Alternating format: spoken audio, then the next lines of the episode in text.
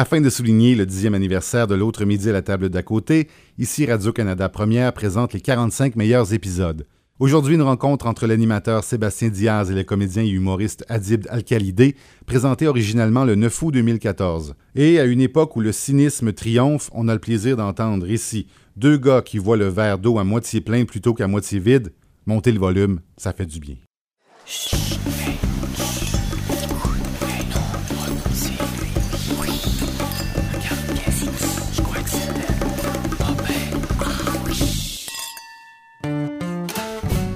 L'autre midi à la table d'à côté, Une idée originale de Francis Legault, avec Adib Al-Khalidé et Sébastien Diaz.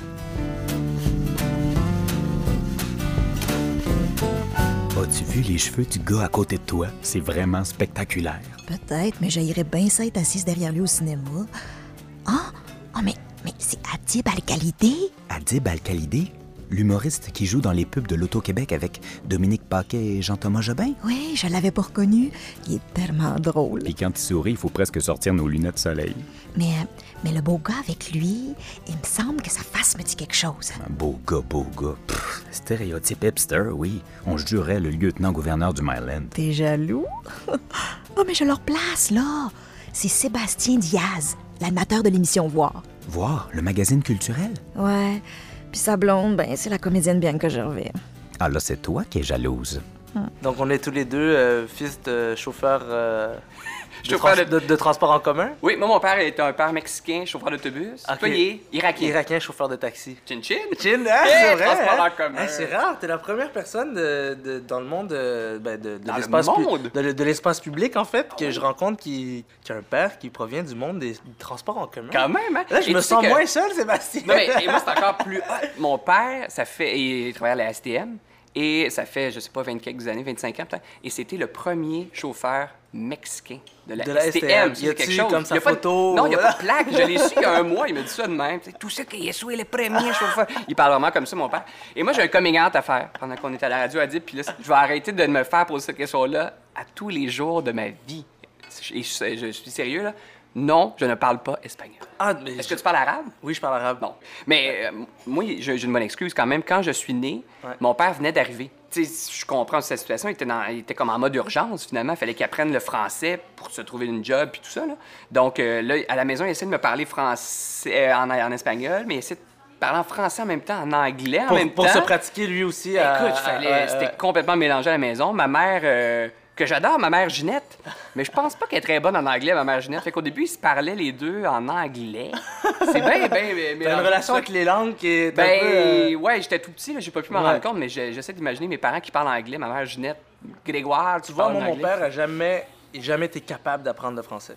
Il a Ah oui, il essayé. parle ouais, il parle, il parle arabe et anglais, mais son, même son anglais est pas extraordinaire. Puis, Quoi?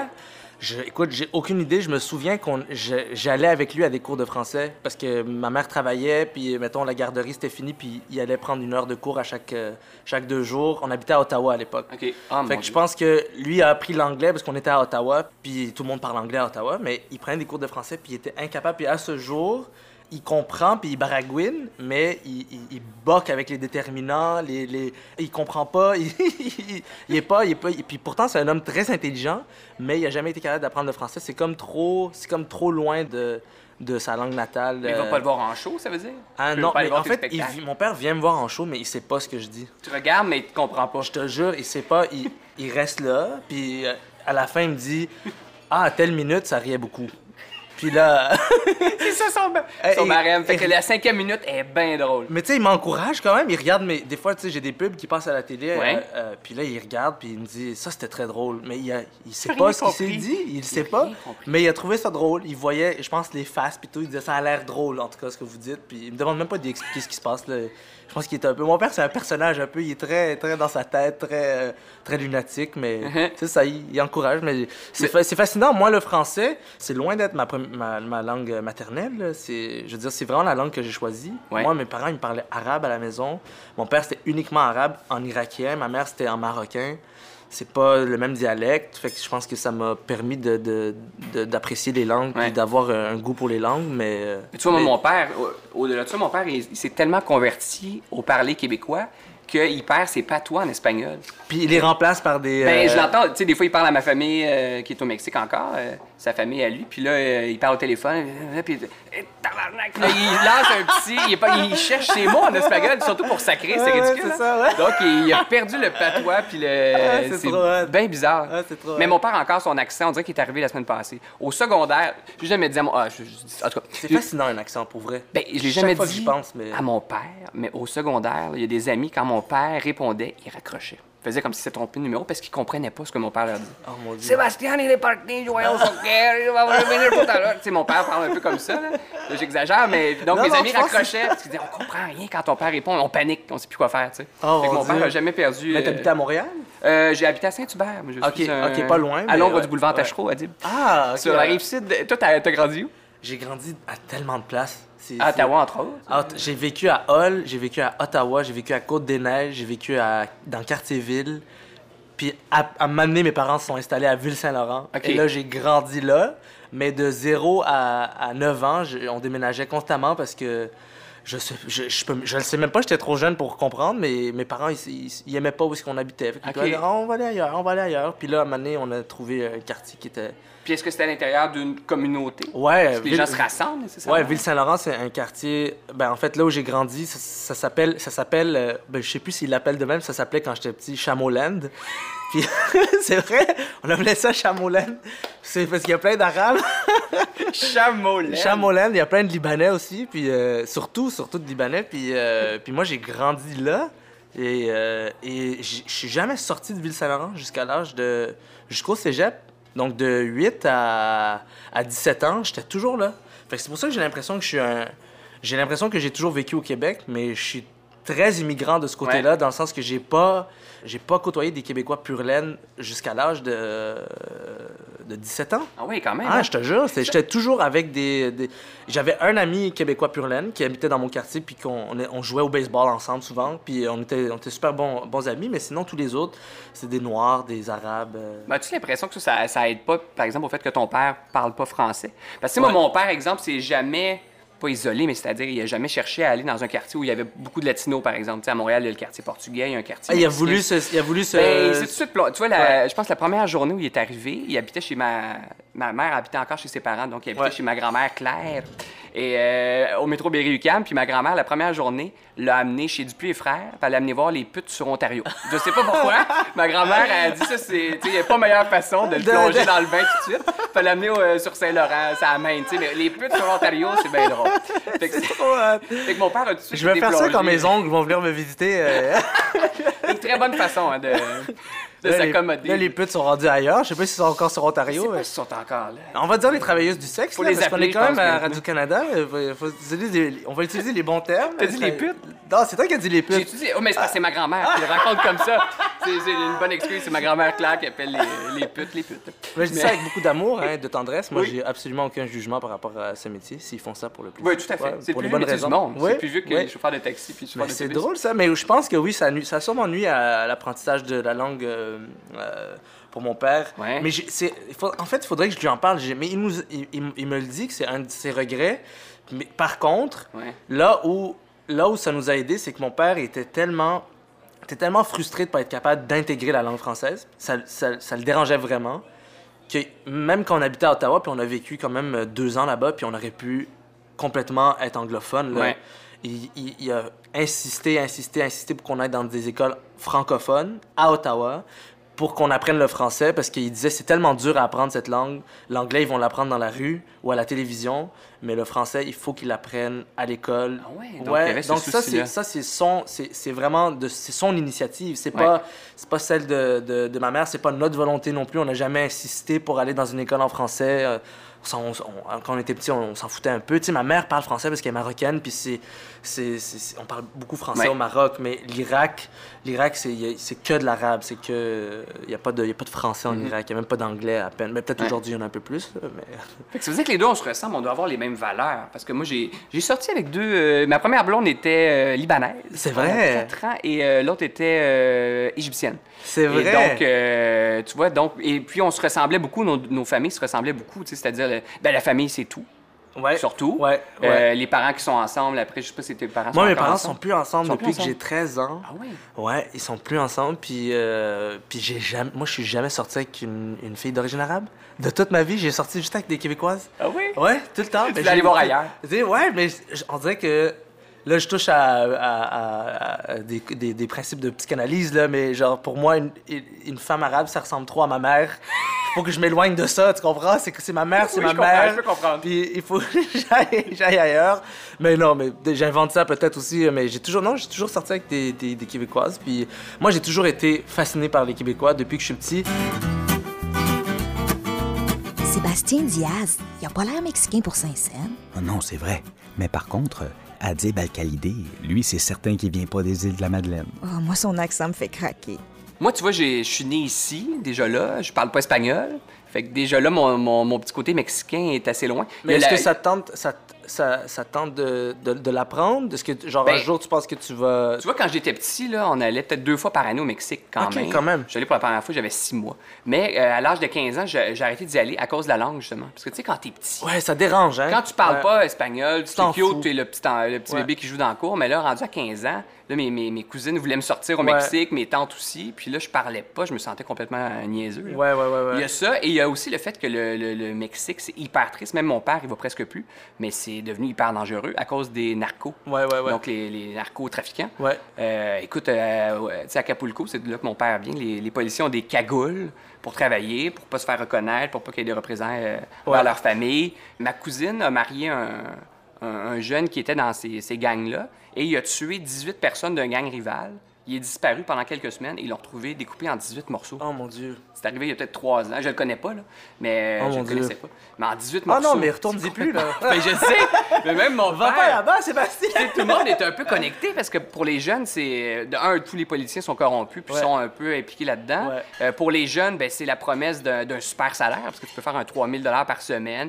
Puis, euh, comme une culture maintenant des, des narcos, c'est complètement fou, là. Ici, on est tellement bien. Chaque, Ah fois, oui, que je a vois- pas de chaque sens. fois que je voyage, je réalise à quel point le Québec, c'est c'est fou. C'est- tellement un, un- un- endroit où il fait bon vivre. Mm. Je suis sûr que l'hiver a quelque chose à voir là-dedans parce que, parce que sincèrement, moi, je le Ah vois ouais? comme un système de, de filtration. Là, de... Non, mais c'est vrai, l'hiver, là, il n'y a, que les gens qui sont, qui sont, qui sont, qui ont du courage, qui viennent affronter cette Ouais. température. Puis j'ai l'impression que partout dans le monde, là où il y a, où il y a, il y a plus de, je sais pas, il y a, il y a plus de monde, plus de... C'est là, a- c'est là que tu vas retrouver justement des, des phénomènes comme le narcotrafic et tout. La cha- On dirait que la chaleur amène, euh, amène les, les- des, des problèmes. Je sais pas. Et, et c'est- je le vois, je le- partout où j'ai été sur la planète où il fait tout le temps chaud. Peut-être. Il y a plus de problèmes. Mais tu vois, ça m'étonne qu'il n'y ait pas plus de gens de ma famille qui soient venus ici, en voyant que mon père est super heureux ici, qu'il s'est trouvé un emploi. Ben, L'hiver. C'est peut-être l'hiver, je Moi, sais pas si c'est ça. Mais tu vois, mon père, une fois, au moins une fois par hiver, il pète sa coche. Ah, ben, ça fait sûr. 35 ans Ben qu'il oui. est ici, Ben chauffeur oui. d'autobus en plus, il est dans la neige tout le temps. Puis euh, en pelletant son entrée à Saint-Hubert, il y a toujours au moins une journée où il lâche un petit « Je suis pas capable de retourner dans mon pays! ouais, ouais, ouais, Puis là, ouais. Il est écœuré. Puis mon père, Agustine, qui s'appelle, je le salue. Mais, euh, ah oui, il s'écœure une fois. Je sais pas si ton père est comme ça, là. Ben, moi, mon père. Chauffeur euh, de taxi aussi, Notre dans la famille, on, on s'efface un peu tous en, en hiver, là, on disparaît, on est comme, on n'existe plus vraiment, on devient des morts vivants. Toi, tu- qu'est-ce que tu as gardé, tu penses, de, De... de la culture euh, arabe? C'est une bonne question. Je, je, sais pas si. je- Moi, j'ai l'impression que la culture arabe, ça passe beaucoup par la bouffe. Ouais. Je me trompe pour avoir, ben, évidemment, côtoyé, euh, fréquenté deux filles Ouais. arabes, mais avoir eu beaucoup d'amis arabes aussi. Et c'est toujours autour du repas. Toujours quelque chose avec les Ouais, repas, avec la nourriture, avec l'échange, le partage. Ben, je sais que moi, en général, mettons, ma mère, moi, c'est celle qui cuisinait à la maison, puis la bonne bouffe marocaine, ça prend des heures. C'est long, là. C'est long. C'est souvent, c'est trois heures. Il y a une ambiance qui, qui s'installe autour du repas avant le repas. Ça commence à sentir Mm. le, le repas trois heures avant. Puis là, on, est, on a tous hâte. Puis là, on sait qu'il y a des amis qui vont venir euh, se rajouter à la table et tout. Donc, quand ma mère faisait un repas euh, euh, marocain, j- c'était souvent des, des, des, des superbes occasions de se réunir. Puis je pense que ça, j'ai ça, j'ai gardé ça parce que j'aime faire à manger. Ouais. J'adore, j'utilise les mêmes épices que ma mère. je l'appelle tout le temps pour lui demander ses recettes. euh, puis euh, j'ai appris à faire mon, mon premier couscous. J'ai fait mon premier couscous cette année.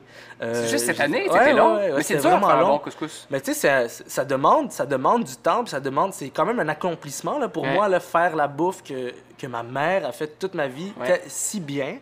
euh, ça, me- ça, me met dans, ça, ça me met de la pression sur les épaules, tu sais. Mais tu vois, moi, je fais des tacos et je pense que mes tacos Sont meilleurs que ceux de- mon père. Ah, mais je pense. Ça se peut. C'est très, c'est très Je serais possible. pas content que je dise ça, là, mais... L'élève dépasse le maître très Ben, souvent. hein. Exactement. Toi, L'année passée, c'était son 60e anniversaire et il y avait à peu près 80 personnes. On a fait des tacos pour 80 personnes. Imagines-tu le pulled pork que ça prend à Dib pour ça? Oh mon Dieu. Ça a pris une journée de juste défaire le, le- le petit poulet puis la viande à la fourchette. C'est des tacos pour pulled pork. Moi, mes préférés, Euh, c'est pork, poulet au, ou- au, au bœuf. Mais ça, c'est ok, pas ouais. des vrais. Hein? Ça, c'est des tacos trois des amigos. Ils nous ont inventé ça. Ils nous ont donné l'impression que c'était ça qu'on bouffait oui. au Mexique, mais Tout à fait. pas du tout, en fait. C'est un gros mensonge. Mais à part la bouffe, je sais pas ce que j'ai gardé de, de la, la culture. Tu sais, j'ai- j'ai- c'est- c'est- je me considère comme un, un apatride aussi. J'ai pas Ouais. de, j'ai pas de pays. euh, j'ai- j'ai j'ai pas de sentiment d'appartenance vraiment envers euh, l'Irak ou le Maroc ou, le- ou même le Québec. Parce que toute ma vie, j'ai été confronté à. T'es toujours dans le mouvement, dans le déplacement, t'es jamais... Oui, puis, euh, toujours. Il n'y a, jamais personne qui, euh, qui te donne l'impression que tu appartiens à une nation. Tu sais, Mais irais-tu ailleurs maintenant? Non. Ça fait longtemps que moi, ici. je suis un- moi, Montréal, c'est ma maison, puis je, me sens bien à Montréal. Euh, je te dirais que dès que je sors de Montréal, je suis plus à la maison. Je me sens bien, mais je, je suis plus à la maison. Moi, Ouais. ici, les rues de Montréal, l'ambiance de Montréal, je sais, je, je sais comment interagir, je sais comment me, je, je, je, connais le regard de, de l'autre sur moi, je, Ouais. je, sais comment ça fonctionne. Mais dès que je sors, je me sens plus, euh, je me sens plus à la maison, puis puis euh, j'ai pas l'impression au Maroc que je suis euh, marocain parce que très rapidement ils vont dire t'es canadien. Dès que dès que tu parles, dès que tu dis deux mots, Mm.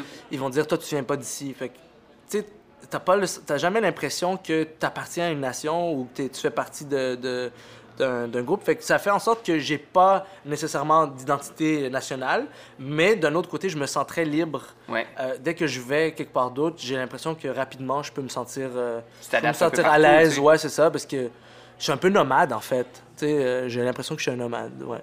Ça, c'est ce que je retiens de, de, de, de, de la culture euh, marocaine irakienne, c'est que j'en ai pas. C'est que t'en as pas. J'en ai pas. Tu sais, mes parents ont fui. Tu sais, c'est bizarre. t'es- Toi, ils ont fui, c'est pour ça qu'ils mon père a partis. fui l'Irak. Mon père a fui la dictature de Saddam Hussein. Donc lui, à ce jour, il est nostalgique d'un d'un Irak que- qu'il a connu et qui n'existe plus. Puis Mm. il parle constamment de l'Irak. Mon père, tout le temps, il est toujours en train de se, se souvenir de... Ouais. Puis il est obsédé par les nouvelles de l'Irak. Tu sais, il y a vraiment une blessure par rapport, par rapport à son pays. Moi, j'ai grandi en regardant ça, puis j'ai pas envie de m'attacher nécessairement à une nation parce que, parce que je trouve ça... c'est- peut-être une forme de, de, de, de prison.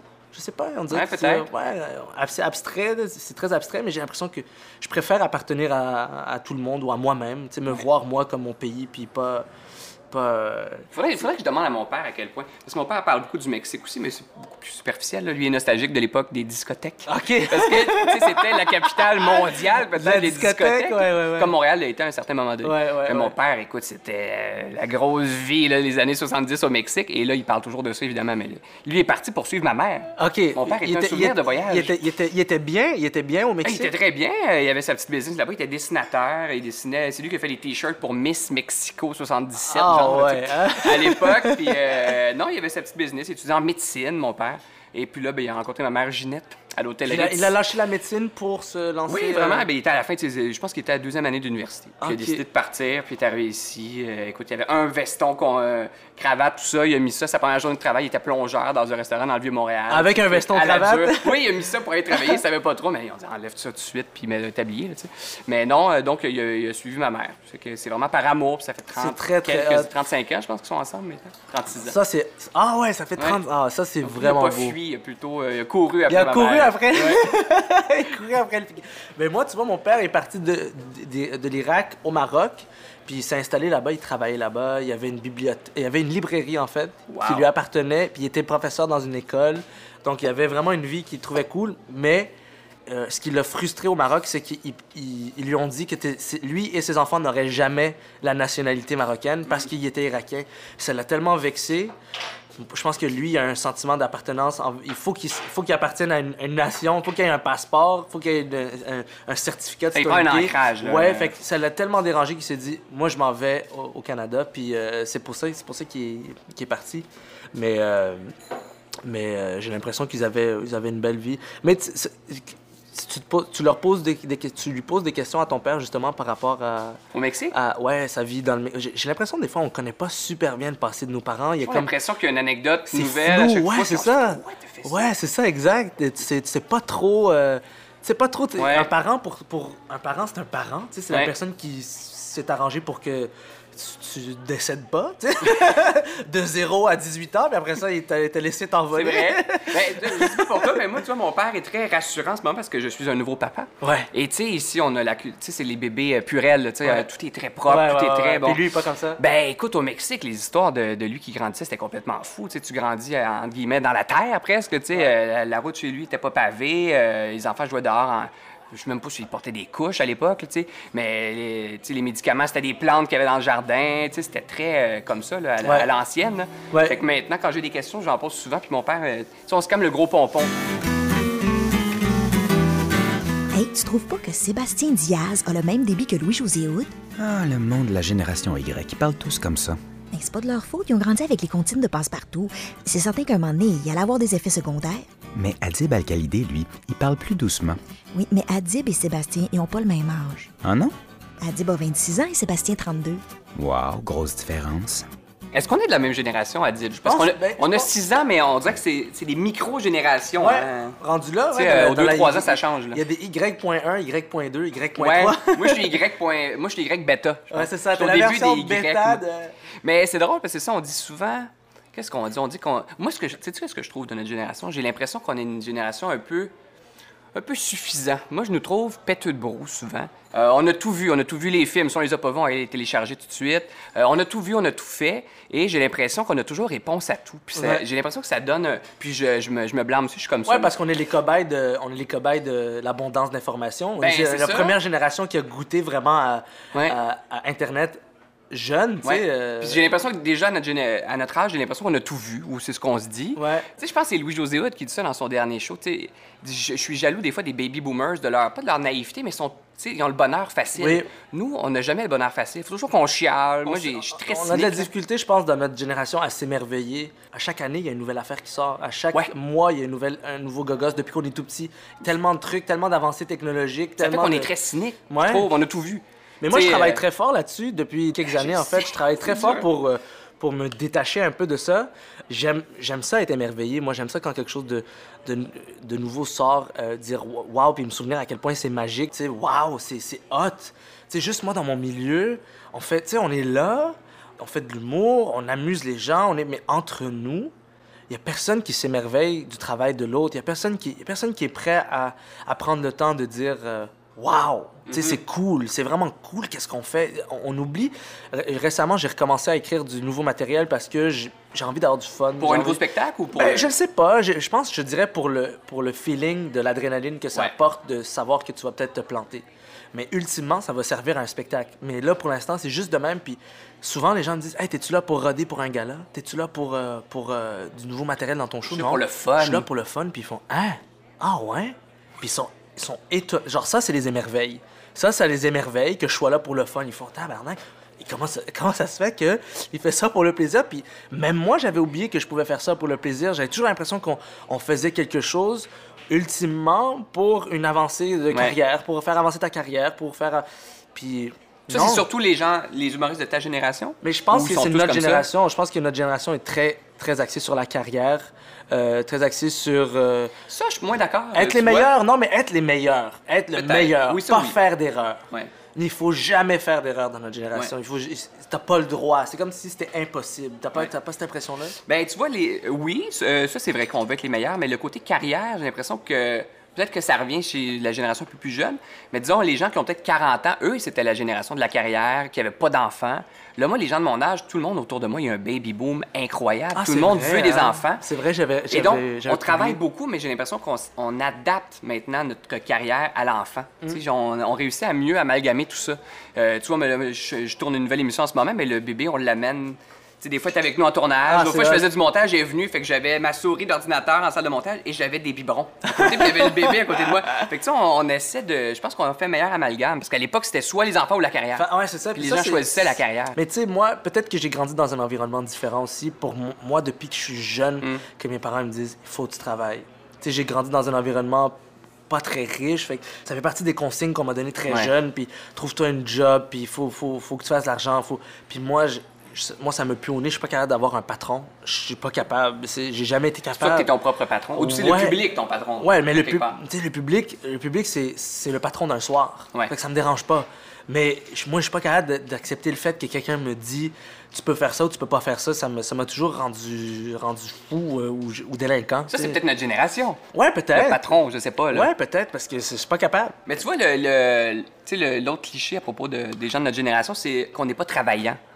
Alors que, en tout cas, selon moi, c'est pas vrai. Moi, c'est pas. Moi, je, moi, je me, con- je me- c'est sûr que je me considère pas. euh, Par contre, il y a beaucoup de gens du début vingtaine, je pas qu'on des ennemis ici. qui sont pas travailleurs. Ben, pas qu'ils sont pas travaillants, mais c'est, j'ai l'impression que c'est plus à eux que ça s'applique, ça. Qui sont, euh, je sais pas, c'est plus compliqué aller chercher une job, sortir le CV. Il faut quasiment qu'on demande à maman de l'imprimer pour nous, de le taper pour nous. Ça, j'ai l'impression que c'est plus les gens début vingtaine. Et ça, c'est associé, je pense, Hmm. à la peur de l'échec, à la peur de l'erreur, à la peur du rejet, parce que, parce que pour justement prendre l'initiative d'aller frapper à une porte puis dire moi je veux faire ça, je veux travailler là-dedans, je veux, je veux, je veux m'impliquer dans, Hmm. dans ce domaine, faut que tu acceptes le fait que ça, c'est possible et c'est presque certain qu'on va dire non Ouais. une fois, deux fois, trois fois. Autour de moi souvent, puis moi j'ai des amis qui, sont, qui ont peut-être 22, 23, j'en j'en ai d'autres qui ont 27, 28, je, je le vois un peu qu'ils ont tous des rêves, des ambitions auxquelles ils sont pas capables vraiment de- d'accéder parce que ils essayent même pas. que ce soit Sont- facile, faut que ce Oui, soit instantané. ex- Exact, c'est comme s'ils ne se donnaient pas la chance d'essayer parce que ils ont peur d'échouer. Mais en fait, le plus gros échec, c'est de pas essayer. tu sais. Ça, je pense que c'est un, un fléau de, de notre génération. J'observe C'est, c'est dû à quoi, tu penses? Est-ce que c'est encore. Moi, je reviens toujours avec les, les technologies, je sais pas. là. Mm. Tout est tellement maintenant facile, instantané. Euh, je sais pas si c'est dû à ça aussi. Moi, je connais, écoute, je ne nommerai pas personne, mais je connais des blogueurs de, un peu plus jeunes Mm. ou des, des- des journalistes qui. Tu sais, des fois, je lis leurs articles qu'ils écrivent sur Internet, puis il me semble que c'est. Je sais pas son style d'écriture. Et tu fais un genre de copier-coller, tu vas recoller ça dans Google. Puis ça et existe tu déjà? tombes sur un. Oui, c'est ça exactement. Oh, mon Dieu. Donc, tu vois, c'est la nouvelle génération de journalistes qui font du copier-coller. Oh, tu mon ça va jusque-là. Oh, mon J'ai l'impression que je sais pas si c'est parce que tout est facile, tout est accessible, est-ce que c'est pour ça qu'on veut que ce soit rapide maintenant? Mais on est, on est une génération, ça c'est sûr, puis ça, moi je l'observe de plus en plus, une génération de likes. Ouais. Tu sais, tu veux, tu veux que tout le monde t'aime pour ce que tu vis.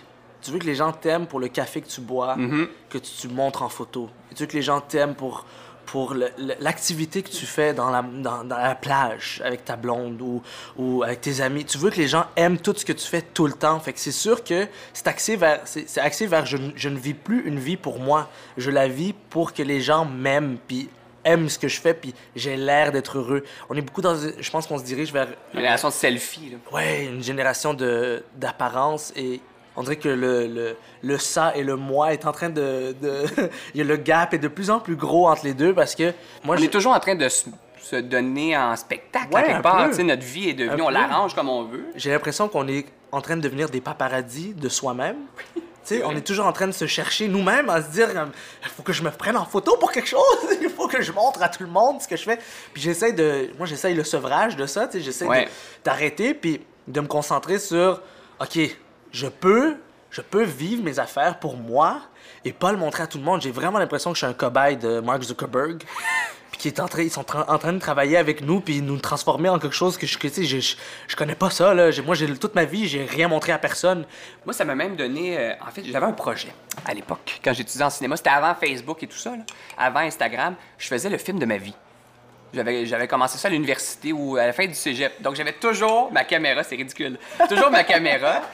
Je, je filmais tout, tout, tout, les voyages, les moments, les soirées romantiques. Tu sais, je mettais la caméra sur un hot. trépied et je faisais le montage. Mais c'était, c'est vraiment monté comme un film avec la musique. Tu sais, ça pourrait passer. On pourrait diffuser ça à la télé. C'est très hot. Mais là, quand Facebook est arrivé, puis je me suis mis en plus à travailler en télévision, à faire du montage à la journée longue, ma vie, je voulais plus la monter. Ouais, j'ai comme c'est arrêté ça. de monter ma vie, mais mon but, c'était qu'un jour, à l'âge, je sais pas, 60, 70 ans, je donne ça à mes enfants. Je leur donne une grosse boîte avec. Puis c'était tout numéroté, puis c'était en ordre chronologique. Mais dans le fond, t'es un avant-gardiste. Ben, j'étais Ouais, c'est avant-gardiste, ça, t'es l'avant-gardiste. J'aurais faire de l'argent avec ça. Parce qu'aujourd'hui, c'est le même principe, Ben, c'est sans, même chose. sans, sans montage, Ouais. mais constamment en train de- d'exposer ton, ton, Mais ton- sans montage.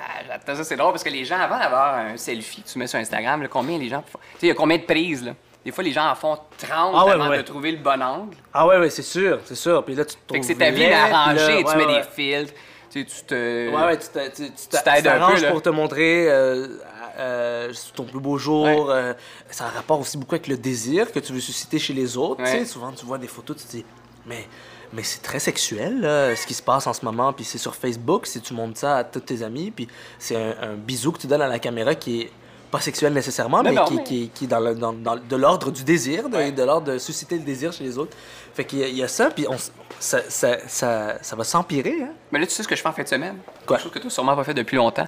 Mon, parce qu'on est allé, euh, moi et mon père, en fin de semaine, on a fait une expédition au Mont Washington. On a monté ça, on a pris plein de photos. Évidemment, c'est sur nos téléphones. Ouais. Et là, en fin de semaine, mon père veut qu'on aille développer Ça, c'est cool. les photos chez Costco. Ça, c'est On va cool. développer des photos comme dans le temps. Ça, ça va faire, ça, ça fait du photos bien, mais de les avoir vraiment, oui, exactement, puis de connaître la valeur de, parce que tu sais, la photo, c'est quand même, c'est fou, c'était en train d'immortaliser le moment présent, ça Ben, que tu tout à fais, puis on le fait tellement maintenant que c'est devenu quelque chose de, Mais ça- quand on est, quand on est- sur un cimetière là, quand- de, virtuel. là, quand on était jeune, on n'aurait jamais pris en photo notre bouffe parce que parce que si t'avais 24 poses, tu voulais tu voulais rentabiliser ton 24 poses, de garder quelque chose d'important dans la pas n'importe pas pas ton pâté chinois aux patates sucrées là, c'est pas ça qui était important, tu sais. Mais moi je moi je filme ma bouffe quand même des fois là, j'appelle ça des natures mortes. En fait, je condamne le comportement que, que je je vis aussi là, je, fais partie de Tout à tout fait. ça. je- Puis quand on va voir des spectacles, tu sais, je déteste voir les gens. Maintenant, les gens regardent plus le spectacle. Ils prennent en- ouais, Ils c'est prennent ça. en photo, ils le regardent à travers leur écran parce qu'ils filment Ouais. les chansons. Quand est-ce qu'ils vont regarder ça, je sais pas. c'est Mais fou, hein. on le fait tous quand même une fois de temps en temps. On aime ça dire qu'on est au show de Lady Gaga au Centre Ouais, Bell, au- ouais, ouais. Je sais pas pourquoi on fait Et ça. pourquoi? Adib Al-Khalidé et Sébastien Diaz, est-ce qu'ils sont gays? Pourquoi tu demandes ça? Ben, on peut pas dire que ces deux gars-là sont full testostérone. As-tu veux dire que tu les trouves momounes? Ben, Adib parle beaucoup de ses émotions. Sébastien anime une émission culturelle, puis il s'habille un peu trop bien. C'est louche. Fait que si je suis ton raisonnement, pour être un vrai gars, faut pas pleurer, être un moron qui comprend rien aux arts, puis s'habiller tout croche. Franchement, je... Tu sais quoi, je te regarde là, puis tu peux dormir en paix. T'es un vrai gars. On est doux, Adib. Ouais. c'est vrai, hein? Toi, est-ce que. C'est drôle parce que moi, au secondaire, j'étais comme ça aussi. Moi, j'étais le clown de ma classe aussi. Puis je faisais. Tu sais, je jouais dans, dans toutes les bands, là, tous les groupes à l'école, c'est- je jouais avec euh, de la Tu musique. faisais dans- de la musique? Ok. Ouais, je faisais de la musique. Et euh, en plus, j'étais maigre. OK. Donc, tout ça mis ensemble faisait en sorte que je me suis souvent fait traiter de fifi ou Mm. de tapette. Je sais pas pourquoi. Puis, tu sais, j'étais jamais choisi dans l'équipe de foot, puis tout ça. Et c'est un peu resté. Tu sais, je sais pas, est-ce que tu t'es déjà googlé, toi? Euh, ouais, Tout le monde fait. euh, tu sais, Ça tu m'est fais- déjà arrivé, ouais. Tu, tapes ton nom, puis tu vois. Et euh, il y a des trucs qui reviennent, puis les gens. En plus, là, je sors avec une, une belle fille. Fait que là, les gens disent c'est qui ce chiffon-là? Euh, C'est un Mm. Qui gros, sort- qui sort gros avec- ah. cover. Mais tout ça, je pense que c'est dû au fait qu'on est doux. C'est niaiseux, hein? Qu'on Et, n'est pas cynique, qu'on n'est pas. euh, Ouais. Je sais pas si c'est pour ça. C'est comme si on avait associé l'homme à, à- Il faut être à tough, l'agressivité. il faut être à- agressif. ben, à- ouais, euh, une, une agressivité latente. Que ce soit Ouais. toujours t- sur, sur le point de, sur le point de, de confronter ou sur le point, tu sais, que- vis pas trop d'émotions. Ça, c'est très, très masculin. Vis pas trop d'émotions. Parle-en pas trop. Sois pas nécessairement gentil avec les gens. Tu sais, tu peux. Sois agréable. Sois agréable, mais pas. Tu sais, sois pas, sois pas heureux quand tu vois quelqu'un comme Allô, ça va, je suis content de te voir. moi, tu- moi, je prends. Moi, je- moi, je donne des câlins à tous mes amis.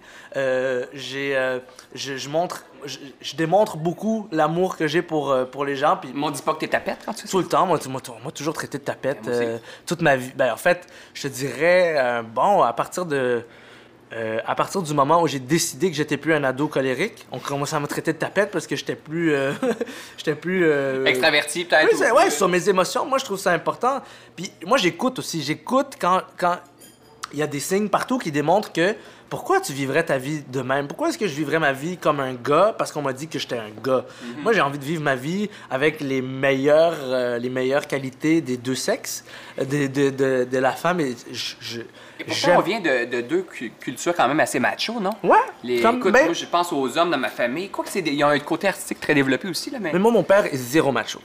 Zéro, zéro, zéro. Mon père, c'est un intello. Il est toujours en train de lire. euh, il est toujours euh, il est très calme. Il est, il est pas, il est pas, du tout un gars avec des gros, euh, des gros bras puis des mains. ma- Il est pas manuel. Il est pas. J'ai a pas de jamais. tatou, là. Non, j'ai jamais. non, j'imagine avec des tatous, mais non.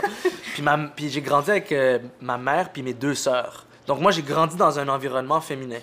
J'ai essayé de le retenir toute ma vie. Puis c'est pour ça que j'imagine que j'étais en colère au secondaire. Puis dès que j'ai laissé sortir tout ça, je, je me sentais super bien. Je suis bien dans ma peau Ouais. comme ça. Puis quand on me traite de tapette aujourd'hui, je dis ben oui, euh, ça me dérange pas. euh. Vois, on se ressemble beaucoup. Moi aussi, j'ai grandi euh, entouré de femmes et plus que ça, ma mère était coiffeuse pendant euh, 20 ans à peu près. Et euh, il y a un 10 ans là-dedans, elle coiffait à la maison. Donc, moi, les samedis matins, en fait, ma chambre était au-dessus. Donc, j'ai grandi au-dessus d'un salon de coiffeur. Et là, il y avait plus le samedi, t'as plein, plein de, Ben, de- Moi, j'adorais ça. Je me réveillais à 8 heures. là. Je toffais un peu le- dans mon lit parce que j'entendais les histoires. Donc, j'entendais qui avait trompé qui. Euh, ouais, qui était cocu, qui tu sais, tout ça. Fait, euh, oh ouais, puis moi, j'écoutais les histoires du salon de coiffeur qu'il y avait en, dans- en, en bas, en dessous de ma chambre. tu sais. Fait que c'est fou, là. Moi, j'ai grandi entouré de femmes comme toi, mais Ben, les femmes sont. Les femmes. Euh, j'étais plus à l'aise en si- entouré de femmes que d'hommes. si, euh, si on y va, ben, j'aime pas vraiment dire les femmes sont comme ça, les hommes sont comme ça, mais si on y va dans les, dans les, euh, euh, dans les comportements types, là, un homme, généralement, c'est plus plutôt dans la réserve, puis une femme va, va, va avoir le droit de, de s'exprimer, parler de ses émotions, raconter ses histoires et tout, sont plus intéressantes. C'est plus intéressant pour moi un environnement féminin Ouais. Que qu'un un environnement purement masculin, avec des vrais gars, là. tu sais, je joue au hockey, moi, euh, deux fois par semaine. T'es dans quelle ligue? Parce qu'il y a des. Je suis, dans, je- je suis dans la ligue des humoristes le, le dimanche. Puis euh, j'a- j'avoue que chez les humoristes, c'est, c'est plutôt correct. On- on- on- tout le monde parle et tout. Mais dans une autre ligue que je joue, tout, tout le monde est silencieux dans la chambre. Ça parle pas. C'est ouais, c'est des gars. C'est des vrais gars. Puis, c'est, puis moi, j'ai, moi, là, j- j'haïs ça. Moi, j'ai- moi, j'aime que tout le monde discute. Quand je suis en groupe, je passe tellement de temps seul à écrire ou à penser à mes affaires que quand je suis en groupe, je veux, je veux discuter. J'ai pas Ouais. envie de, tu sais, j'ai pas, j'ai pas envie, de- je, non, c'est pas vrai que je vais me retenir aussi en groupe là. Puis euh, j'ai toujours préféré passer du temps avec des filles toute ma vie. Ouais. J'aime ça être avec des, des filles. Je me sens one of the girls. c'est très drôle. Mais moi, tu vois, des fois, j'essaie de. Je fais mon petit. ma- mon week-end de gars, tu sais, un week-end de boys. Ben oui, oui, oui, c'est Là, ça. on la, on, la, on la joue tellement parce que toutes mes, tous mes amis, c'est des, des gens qui travaillent en télé ou qui font Euh, du montage, ouais, ouais. hyper artistique.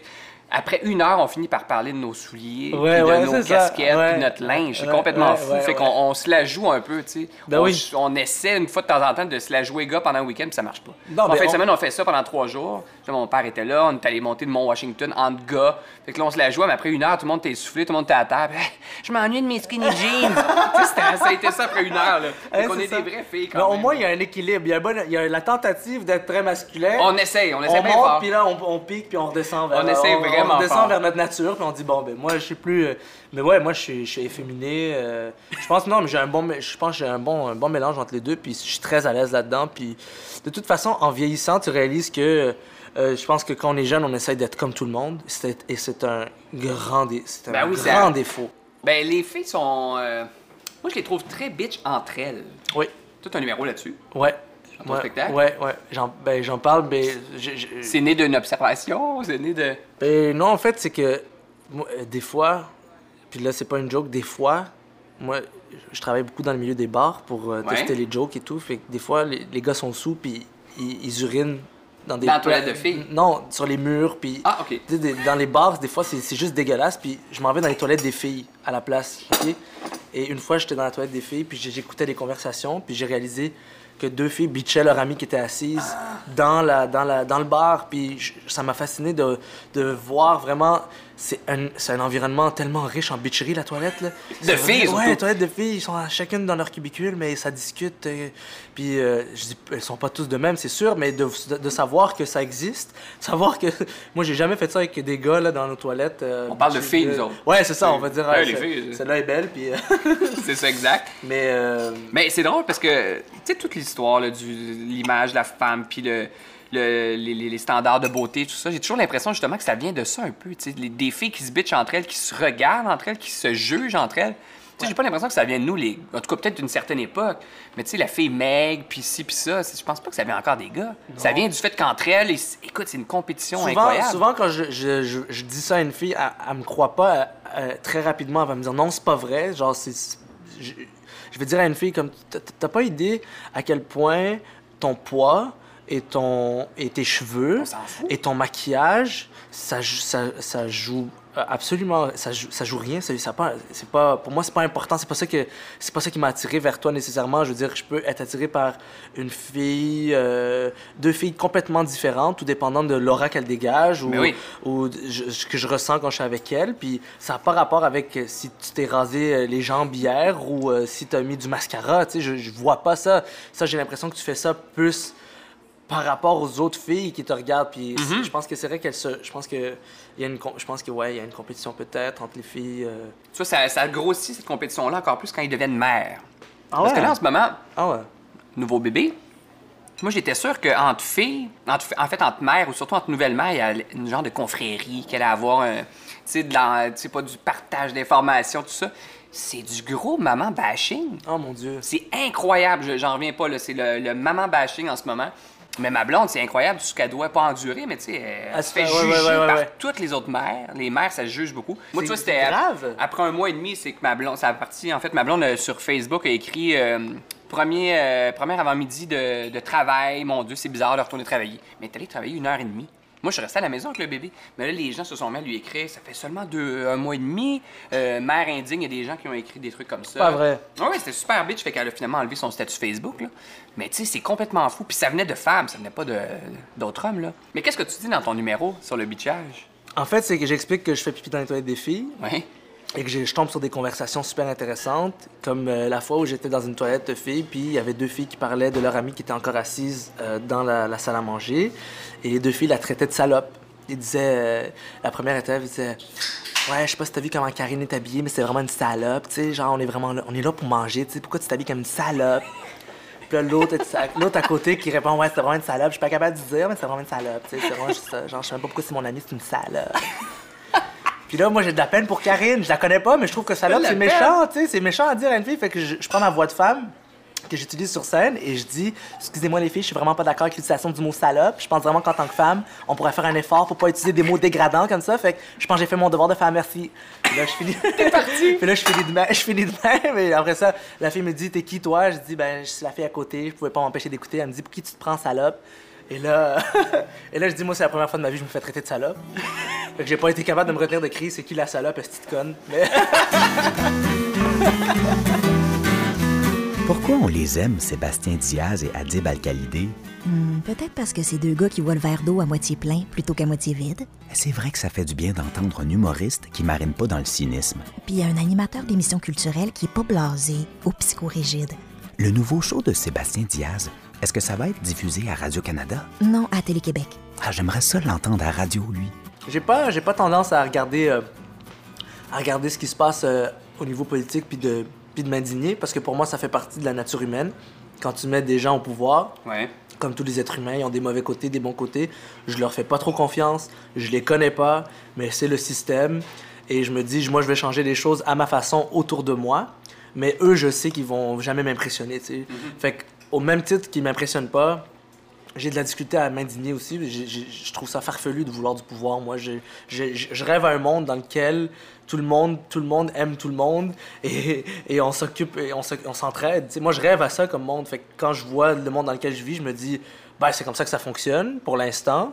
Fait que je vais essayer de, je vais essayer d'exercer de l'amour ailleurs, mais As-tu de la famille en Irak encore? ouais, je les connais pas. OK. Non, Ce que connais pas. dire. euh, Tu si vois? on trouve ça difficile ici, des fois. Tu vois, c'est euh, ça, ça me, met, ça me met en colère, la guerre, ça me met en colère, tout ça, mais moi, je suis tellement sensible que si je regarde des images de guerre, ça, ça va me prendre, euh, ça va me prendre des heures à m'en remettre, puis je peux pas, je peux plus, je peux plus passer mon temps à, à- à nourrir le, la colère et le mépris. Je peux plus faire ça, J'en- j'en ai assez vu, Uh-huh. j'en ai assez ressenti, fait que j'ai l'impression qu'au contraire, je dois prendre mon énergie pour faire du bien, tu sais, puis me faire du bien, faire du bien aux, aux gens autour de moi, puis au plus grand nombre de gens possible j'ai plus trop envie de, de nourrir de, de colère en fait. Pour moi, la colère, ça m'approche un peu de ça s'approche de, de- c'est sévère là, comme jugement, mais ça s'approche de la folie un peu. Ça- je pense qu'il y a d'autres façons de fonctionner que la colère, mais c'est sûr que si je gratte, là, je vais trouver quelque chose qui me crisse. euh, les- dur, hein? Ah ouais, je peux trouver quelque chose de plus léger. Moi, c'est des niaiseries. des Ok, ouais, niaiseries, je vais tu sais. dire, ok, je te donne un exemple rapide de Ouais, vas-y. les- le rapport entre les cyclistes et les automobilistes. Moi, je, je suis les deux, ok?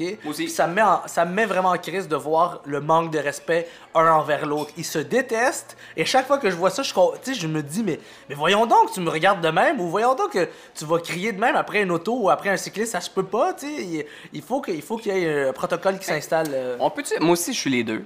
Je suis souvent en Bixi. On peut-tu dire les vraies affaires? Ceux qui chialent le plus, ce sont les cyclistes. Je m'excuse, Ouais, là. ouais, euh, les gens ne nous aimeront pas dire ça, mais C'est vrai, c'est vrai. Puis c'est presque les plus dangereux en bout de ligne. Tu sais, exemple, là, on est à Montréal, euh, sur la rue Rachel, autour du parc La Fontaine. C'est l'enfer. Ouais. C'est l'enfer. Ouais. Et je suis pas surpris qu'il y a souvent des cyclistes qui- parce que les cyclistes se croient donc c'est eux les maîtres de la route parce Ouais. qu'ils ont, ont priorité, mais en même temps, en tout cas, Ils ont priorité, puis ils sauvent la planète.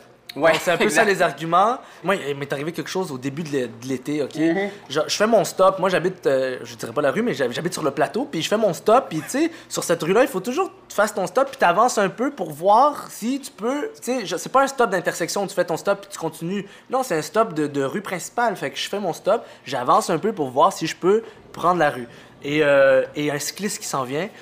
Juste mon geste de s'avancer un peu le met en colère. est-ce qu'il a frappé ta voiture Ça non, non, non, non, il était, il est vraiment en colère. Et là, il regarde dans la vitrine, il me reconnaît, puis il gueule Hey, c'est pas parce que t'es drôle que tu peux pas faire tes stops, ok Fuck you Puis là, il s'en va. Puis là, moi, je le suis. Moi, je le suis. Tu l'as suivi parce que t'étais agressif? Oui, non, j'ouvre je- ma, fe- ma fenêtre, puis je dis Hey, pourquoi tu pourquoi t'es méchant avec moi, là? C'est pas gentil ce que tu viens de me dire.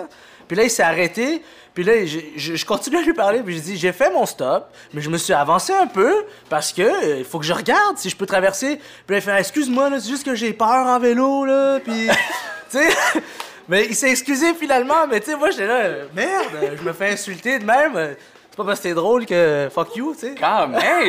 Quelle rue ça on le dira pas? Non, on dira Mont-Royal pas, est euh, quelque chose. Mont-Royal est quelque chose, ouais, Ok, c'est ça. ok, ok. Mais il a pas frappé ton auto? Non, il a pas frappé, mais ça il déjà arrivé. venait à pleine vitesse. Puis... Faire frapper dans, mon, euh, dans ma- ma portière, faire euh, cracher aussi sur Ah, la voiture merde! par des cyclistes qui sont fâchés. Puis la veille, j'étais en vélo aussi. là. C'est Je veux ça, euh, donc c'est comme c'est l'ambivalence. gros hein, tu dis, méchant, euh, en voiture. Ouais. Bon, ça, c'est une giga, tu vois. Ça, ça te met en crise. Moi, ça, ça me met vraiment en crise parce que, en fait, de voir des gens en crise, ça me met en crise. Je me dis, ben Bon, là, ben ça. Là, non, il y a d'autres façons de régler ça. De toute façon, quand tu fais du vélo à Montréal, on, tu t'embarques un peu là-dedans. Tu le sais que ça va pas être une partie de, de- de plaisir. Là, je veux dire, moi je, cro- moi, je pédale en me disant que tout le monde est potentiellement euh, un meurtrier. Je me dis, non, mais vrai, c'est vrai. Je me dis, les gens, ils regardent pas. Ils s'en foutent que j'arrive en vélo. Ils vont ouvrir leur portière. Puis j'ai beau être en désaccord avec leur comportement, je vais être mort. Tu sais, fait que autant faire attention. autant faire attention. Euh, moi, il y a un autre truc. Les deux, on a fait la radio à C'est quoi? Tu vas être d'accord avec... je- J'adore les radios commerciales aussi, là. La musique francophone, si on peut appeler ça la musique francophone, qu'on fait jouer maintenant à la radio, Ah ouais. Euh, vous remarquez que tout ce qui est en français, il y a toujours le refrain en anglais. Ça, Ouais, ça ouais, m'énerve. ouais, ouais, Et ça, c'est dû au euh, fameux quota. Donc, dans, aux radios commerciales, ils ont un quota de chansons en français, blablabla. mais évidemment, il y a un plus gros quota pour les chansons en anglais. Et maintenant, c'est la porte que les artistes québécois ont trouvée. Donc, si Pour- tu veux que ta tune passe à la radio, ben, il faut que tu aies, je sais pas, exemple, tant de minutes qui soient en anglais. Et ça, Ce qui fait que ouais. tous les nouveaux artistes qui veulent passer à la radio, les nouveaux artistes québécois, doivent incorporer un bout en anglais dans leur musique. Et ça, dans mon auto, ça me met en crise. Moi, je suis pas, moi, je suis pas à l'aise. Moi, quand je vais voir des, des shows d'humour, puis que l'humoriste il rentre dans la première personne, dans la, la personne en première rangée, je suis pas à l'aise. Mhm. J'aime pas ça.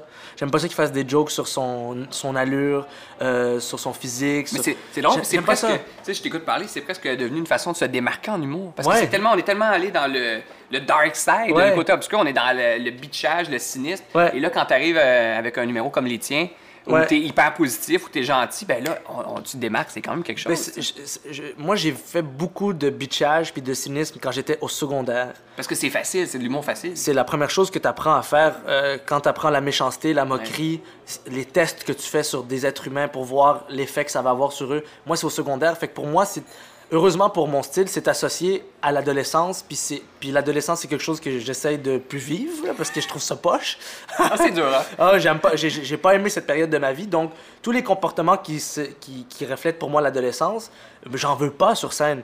Moi, je veux de l'enfance, puis je veux de, de la vie d'adulte. C'est Ouais. ça que je veux sur scène. Je veux un mélange des deux. Je veux une analyse euh, d'adulte à travers les yeux d'un enfant, parce que c'est les deux parties de ma vie que, que je trouve intéressantes. À, à l'adolescence, pour moi, c'est beaucoup de colère, beaucoup de euh, manque d'analyse, pas prendre le temps de réfléchir, euh, de l'impulsivité, puis c'est puis euh, puis je- pense que c'est ça. Je pense que même, même au niveau des critiques, c'est ce que j'aime le plus aussi. C'est ce côté enfantin, c'est ce côté émerveillé de ce que tu as vu. puis j'ai retrouvé ça beaucoup dans, dans, votre, dans votre émission. C'était le fun de découvrir des gens à travers vraiment un, un regard pas, pas juste respectueux, genre émerveillé. J'aime vraiment ce que. Je suis Ouais. vraiment impressionné par ce que tu fais. C'est le fun. On- ça manque un peu de ça au Québec, j'ai l'impression, des fois. Mais Que c'est les gens pas, soient euh, impressionnés. Tu sais, c'est, euh, c'est drôle, puis je me suis fait reprocher ça. Parce que moi, je suis un tripeux. Tu sais, si je fais ce métier-là, puis surtout, c'est- je fais du culturel, c'est parce que je tripe. Moi, Mm. j'aime ça, aller voir des, des shows, j'aime ça, mais tu sais, c'est pour ça. Et euh, je me. une critique que j'ai reçue deux, trois fois, c'est le fait que je, je m'émerveillais trop. J'avais l'air groupie. Comment ça? Je sais pas, parce que moi, exemple, euh, je pense que c'est assez juste de la télé, c'est MC Gilles qui a dit ça, que j'avais l'air trop groupie parce qu'à la fin de l'année, on a fait un épisode euh, spécial Californie. Fait qu'on est allé voir des Québécois qui sont allés là-bas et qui travaillent en Californie, des artistes. Et on a passé, exemple, une journée chez Pixar. Pixar, qui font le- les films d'animation. Ouais. Fait qu'on avait la chance d'être là. Il y a même un, anima- un animateur, un dessinateur qui a fait euh, mon visage en dessin animé Pixar. Moi, je trop cool. capotais. Il y avait un Québécois qui travaillait là-bas. Oui, c'est exact. On a suivi deux Québécois toute une journée. J'ai-tu le droit d'être émerveillé un peu, Ben, mais on dirait que faut. c'est un défaut de, de s'émerveiller quand tu fais du culturel. Il faut que tu sais, C'est peut-être pour ça aussi que les shows culturels ont si mauvaise réputation. Moi, le côté péteux de brou. Là. Je suis tellement pas d'accord avec ce- cette Écoute. vision du monde euh, où, où il faut être sérieux, où il faut, où faut toujours. euh, Mais ça vient avec le culturel, tu sais, je sais pas. Là, ça... Puis. Au euh, contraire, je trouve ça hot qu'un animateur de- d'émission culturelle s'émerveille devant, de- devant, devant l'art ou devant le parcours artistique de quelqu'un. tu sais, Moi, en faisant ce métier, j'ai réalisé. ça- je, je- moi, je viens de vivre une année particulière parce que j'ai lancé mon spectacle, puis j'ai réalisé plusieurs trucs par rapport au métier, par rapport à l'art et le métier, le mélange des deux. Puis j'ai réalisé, j'ai réalisé que, à force de gravité dans le milieu artistique, il y a plus personne qui, il y a plus personne qui justement est impressionné. Il y a plus personne qui, fait que t'as l'impression que ce que tu fais c'est normal.